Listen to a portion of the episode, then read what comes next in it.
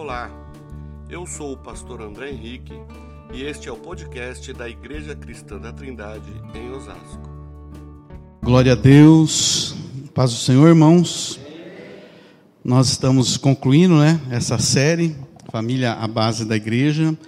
Eu quero novamente agradecer o pastor André, né, de ter nos concedido essa honra, a minha minha esposa. É, não sei para vocês, mas para mim foi um tempo maravilhoso, porque quando nós preparamos uma ministração, a palavra ela vem falar conosco, né, para que a gente possa trazer uma palavra para a igreja.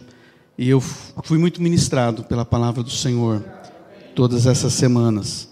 Agradeço mesmo né, de ter tido essa oportunidade e desde já que os irmãos nos perdoem né, se falhamos em alguma coisa. Prometo que não vai se repetir. Nesse último tema, é, eu quero é mais ou menos uma síntese, né, do que nós falamos. E quem não gostaria, né, irmãos, de ter Jesus como participante da sua família? Não é verdade? Interessante que a Bíblia mostra que os irmãos de Jesus não criam nele. Imagina que desperdício, irmãos. Né? Jesus fazia parte de uma família terrena. Seu pai José, sua mãe Maria, seus irmãos, suas irmãs. E dentro da sua casa, né, as pessoas não honravam, porque não conseguiam perceber que lá estava a pessoa mais importante de toda a terra, o nosso Salvador. Amém? Agora, se eu quero ter Jesus na minha família, o que, que a Bíblia diz acerca disso? Mateus 12, versículo 50. Mateus 12, versículo 50. Eu não sei vocês, irmãos, mas quando tem um louvor assim, dá vontade de ficar, né? Fazer uma vigília, né, pastor? Ih, glória. Mateus 12, 50 diz assim: Pois quem faz a vontade do meu Pai, que está no céu, este é meu irmão, minha irmã e minha mãe, minha família. Então nós vemos que Jesus ele é simples e explícito ao impor uma condição para ser parte integrante da nossa família. Nós precisamos fazer a vontade do Pai. Mas aí é tão subjetivo. Mas o que é a vontade do Pai? Vamos lá para Efésios 1, de 9 a 10. Efésios 1, de 9 a 10. Você que acompanha na sua Bíblia ou no seu aplicativo. Diz assim: E nos revelou o mistério da sua vontade. Né, se é mistério da vontade, é porque não é um negócio simples né, de se perceber. Como diria, não está na cara. E de acordo com o seu bom propósito, que ele estabeleceu em Cristo, isto é, de fazer convergir em Cristo todas as coisas. A vontade do Pai é fazer convergir em Cristo todas as coisas. Ou seja, os propósitos e objetivos da nossa família precisam convergir em Cristo. Isto é, ele precisa ser o centro de todas as coisas na minha e na sua casa. Amados, se Jesus for o centro da engrenagem chamada família, tudo vai funcionar.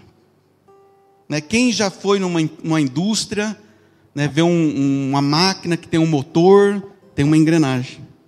Né, se você abrir o capô do seu carro, né, se você nunca teve essa curiosidade, faça.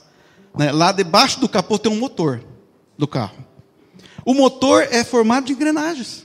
Né, tem a correia dentada, tem a correia banguela. Eu não entendo nada de carro, já percebeu, né? Mas se alguma coisa falhar ali, o carro não anda. Jesus precisa ser o centro. Tudo na minha família converge para Jesus. Isso não quer dizer que eu não tenha planos e projetos.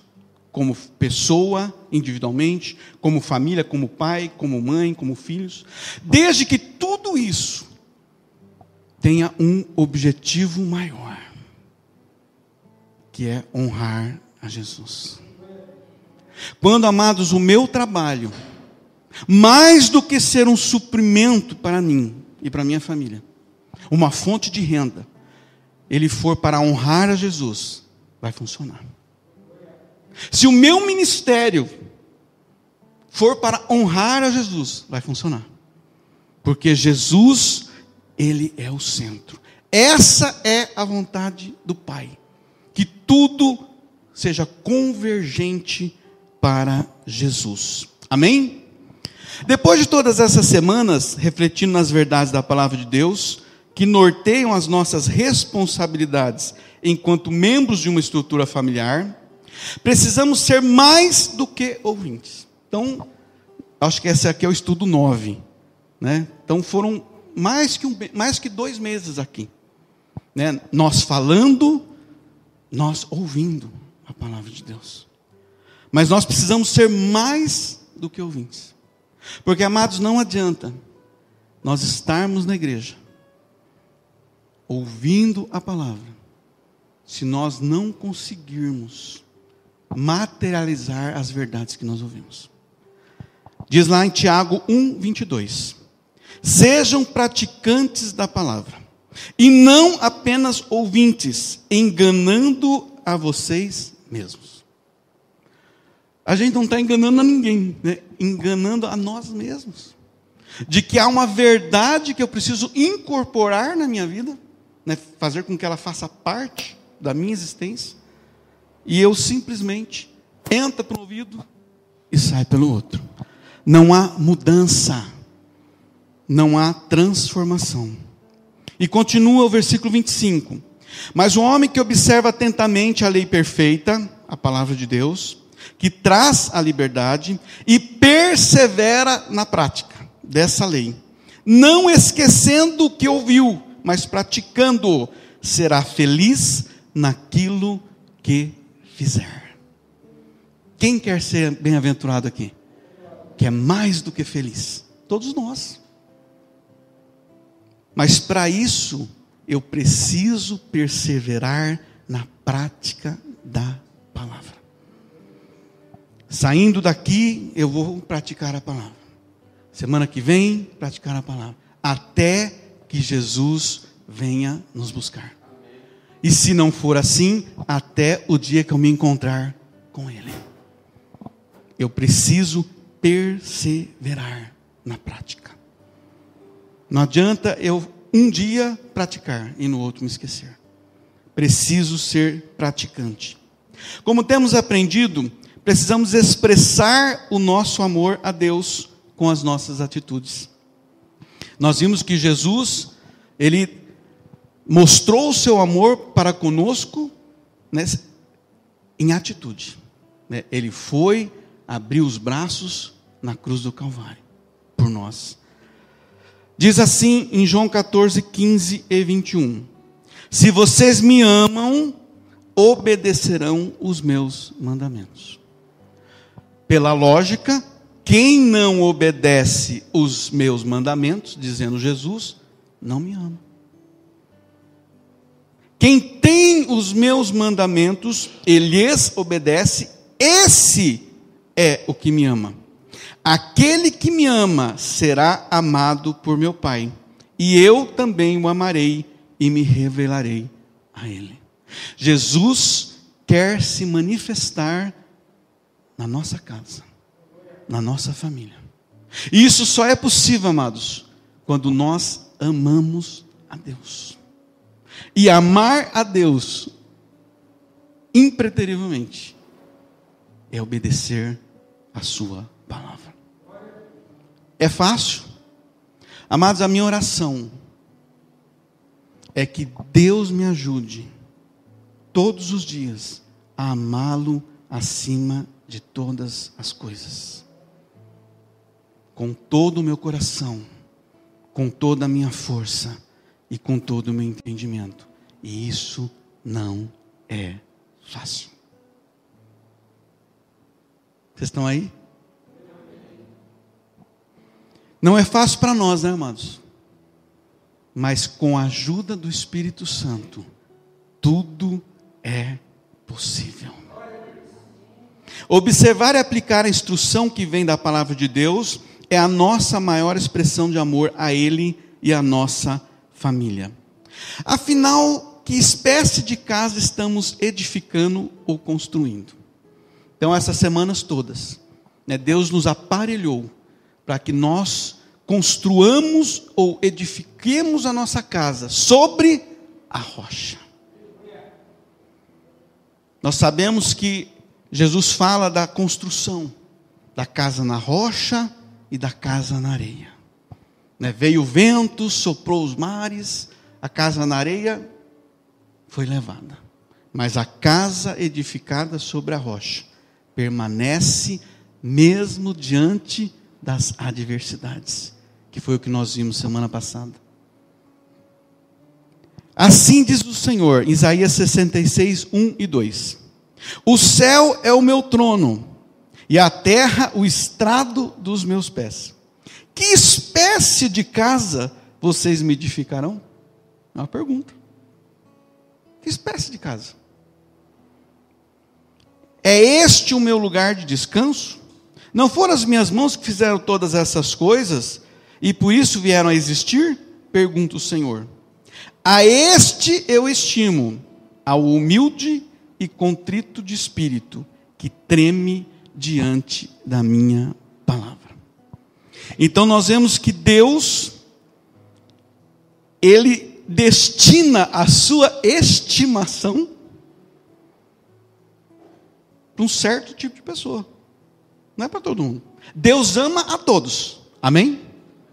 Né? É o amor universal de Deus. Porque Deus é amor. Mas Deus, Ele manifesta a sua estima para certos tipos de pessoas. E essas pessoas, elas têm algumas qualidades. Estimação, o que, que é? É um sentimento de apreço que se tem em relação a alguém. É um sentimento de apreço. Aquela pessoa tem um valor significativo para mim. Né? Nós todos estamos reunidos aqui. Mas aqui dentro tem uma pessoa, pastor, que tem um sentido significativo para mim, maior que todos os outros, que é a minha esposa. Assim, cada um tem a sua é, estimação em relação a alguém. E é essa pessoa quem Deus estima, diz aqui, é, ela é humilde. O que é humildade? É a virtude caracterizada pela consciência das próprias limitações. Eu sei quem eu sou. Eu sou limitado. Eu sou uma pessoa falha. Eu, eu tenho. Por mais que eu me esforce, eu preciso que Deus me ajude para que a cada dia eu seja uma pessoa melhor, por causa das minhas limitações. Então a pessoa que é humilde, ela reconhece isso. Olha, Deus, eu sei das minhas falhas, eu sei das minhas deficiências. Nós falamos isso outra, outra vez. Mas eu estou disposto a ser uma pessoa melhor. Eu vou permitir que o Espírito Santo de Deus atue nas minhas deformidades e naquelas deficiências que eu tenho, para que eu possa cada dia me superar. Essa pessoa que Deus estima, ele também é uma pessoa contrita. O que é contrição? É o sentimento pungente de arrependimento por pecados cometidos ou pela ofensa a Deus. Aquela pessoa que é sensível em discernir aquele momento em que ela pisou na bola, quer com o seu irmão, quer com Deus. E ela está pronta para se arrepender. E a consequência do arrependimento o que é? É buscar o perdão. Então vocês percebem que Tudo isso faz parte do que a Bíblia nos ensina e é aplicável à família. Eu preciso na minha família reconhecer as minhas fraquezas, as minhas limitações. Às vezes, amados, naquilo que eu sou deficiente, a minha esposa me completa. E eu não preciso me sentir inferiorizado por isso. Eu preciso reconhecer. E quando eu partir para um lado que ofende a minha esposa, que ofende os meus filhos, eu preciso estar pronto para me arrepender e pedir perdão. Não podemos deixar o sol se pôr sobre a nossa ira. Que a gente comentou, né? Dormir de costa com costa. Tem que resolver. Porque se nós queremos que a nossa casa seja edificada na rocha, nós temos que ter essas atitudes. Todas essas virtudes, tendo essas virtudes, seremos tementes a Deus e, consequentemente, teremos sabedoria para conduzir a nossa casa e a nossa família. Vamos ler lá em Provérbios 9, 10. O temor do Senhor é o princípio da sabedoria, e o conhecimento do santo é entendimento. Então, quando eu tenho uma postura de humildade, quando eu sou pronto a me arrepender, eu, eu consigo ter temor a Deus. E o temor ao Senhor me traz sabedoria. E é essa sabedoria que vai me fazer conduzir a minha família ao melhor de Deus nessa terra. Devemos ser guardiões da palavra de Deus em nossa família e assim trazer a manifestação da presença do Senhor em nossa casa. Eu não sei vocês, mas no louvor eu sinto a manifestação da presença de Deus. Né? Cada um sente de uma forma. Né? Alguns choram, alguns riem, mas o importante é que você não deixe a presença do Senhor passar desapercebida.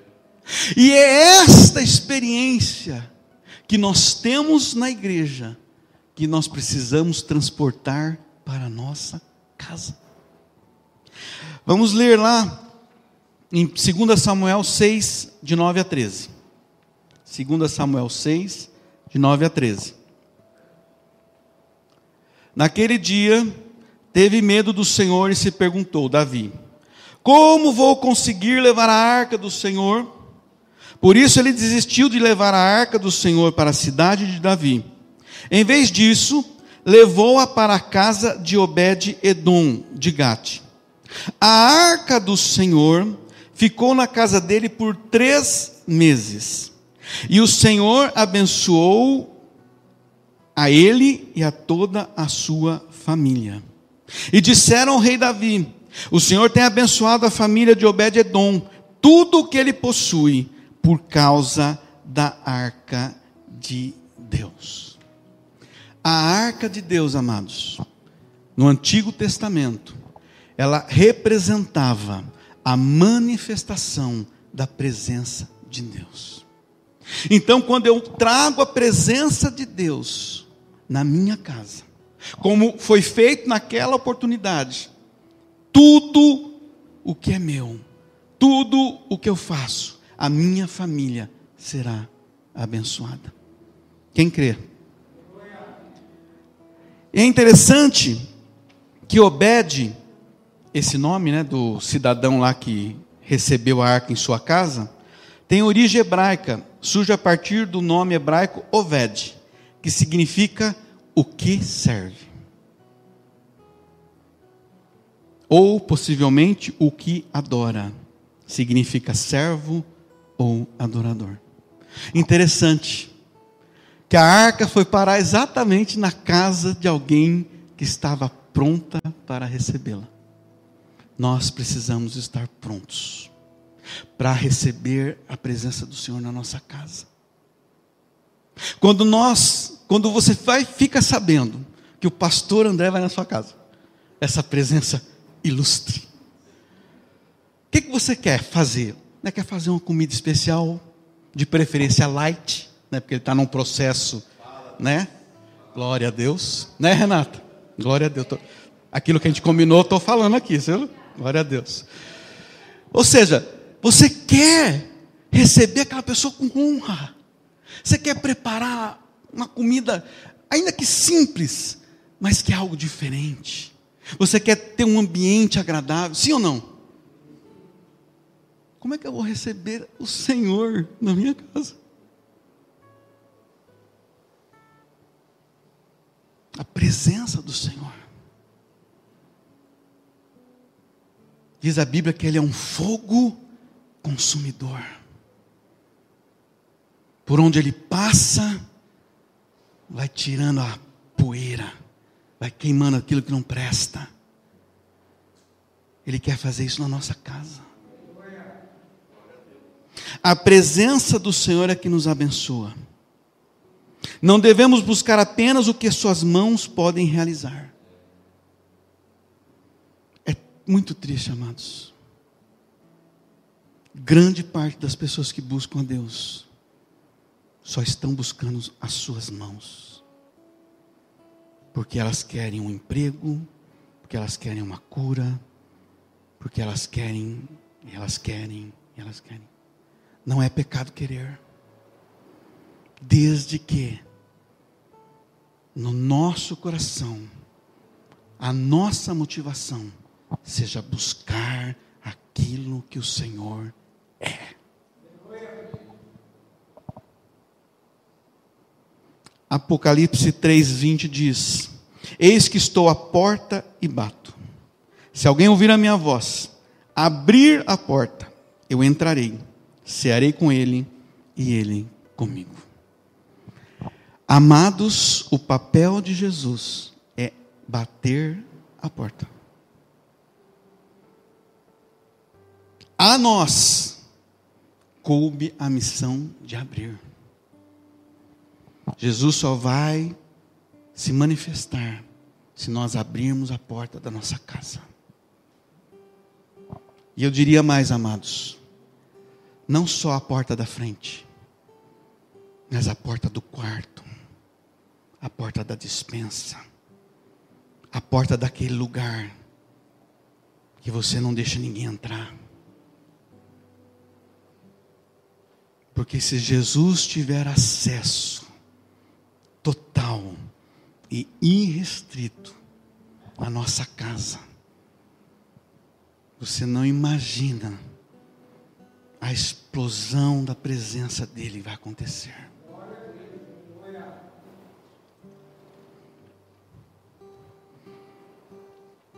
É interessante que cear com é um momento íntimo e particular. É sentar à mesa. No passado eles sentavam no chão. Mas aquelas pessoas que dividiam aquele mesmo espaço aquela mesma atmosfera, elas tinham algo que marcava as suas vidas: a intimidade. Porque na mesa, quando você come, é um momento íntimo. Você não chama o motorista do ônibus que você pega para ir na sua casa comer com você. Ali na sua mesa estão as pessoas, o seu relacionamento íntimo. Ou aquelas que não são, mas que você quer que faça parte daquele momento. Abrir a porta da nossa casa, entregar as chaves em suas mãos, sem reservas ou limitações, para que ele tenha acesso amplo e restrito, irrestrito, em nosso lar, começando pelos nossos corações.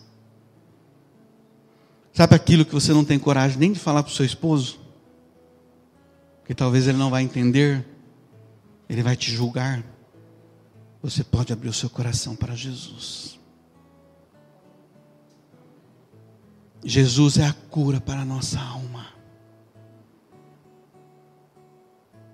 Ele é a cura para a nossa aflição, para o nosso desespero.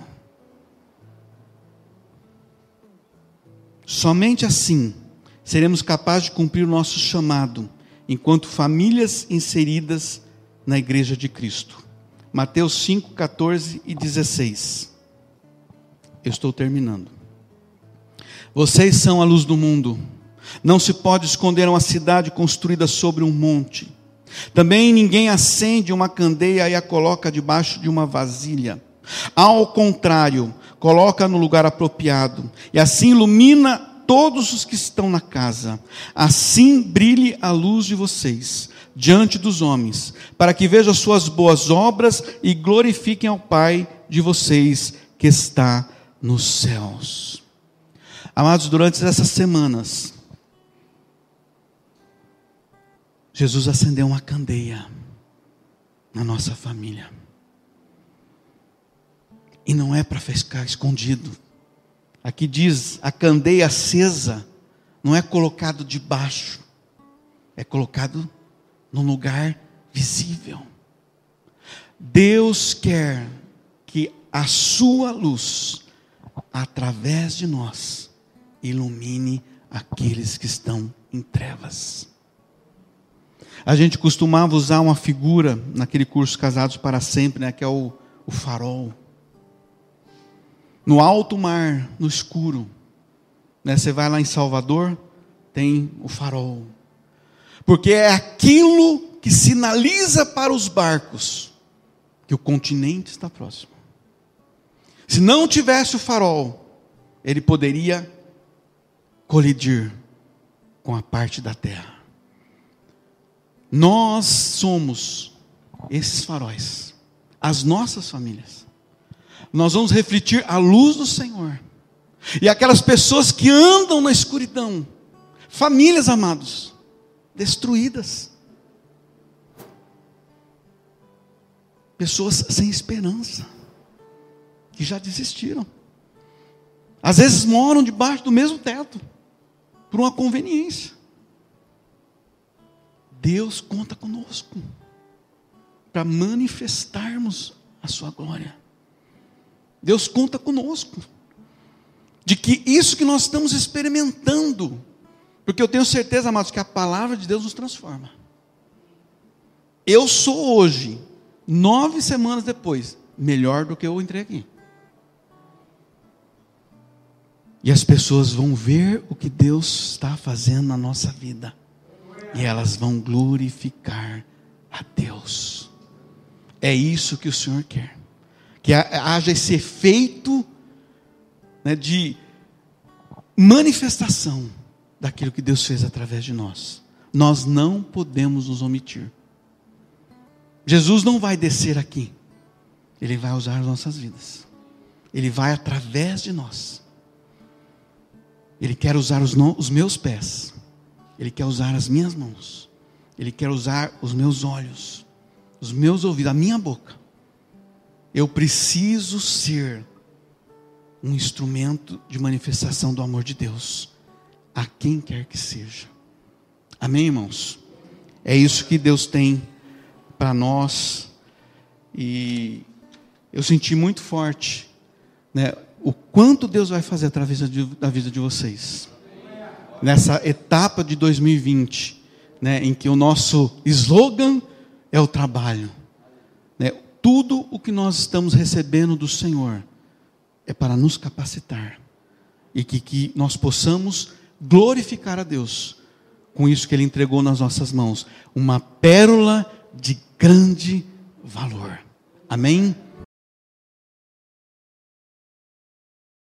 Se você gostou deste podcast, siga-nos em nossas redes sociais: youtube.com/ictosasco, Instagram arroba @ictosasco e facebook.com/ictosasco.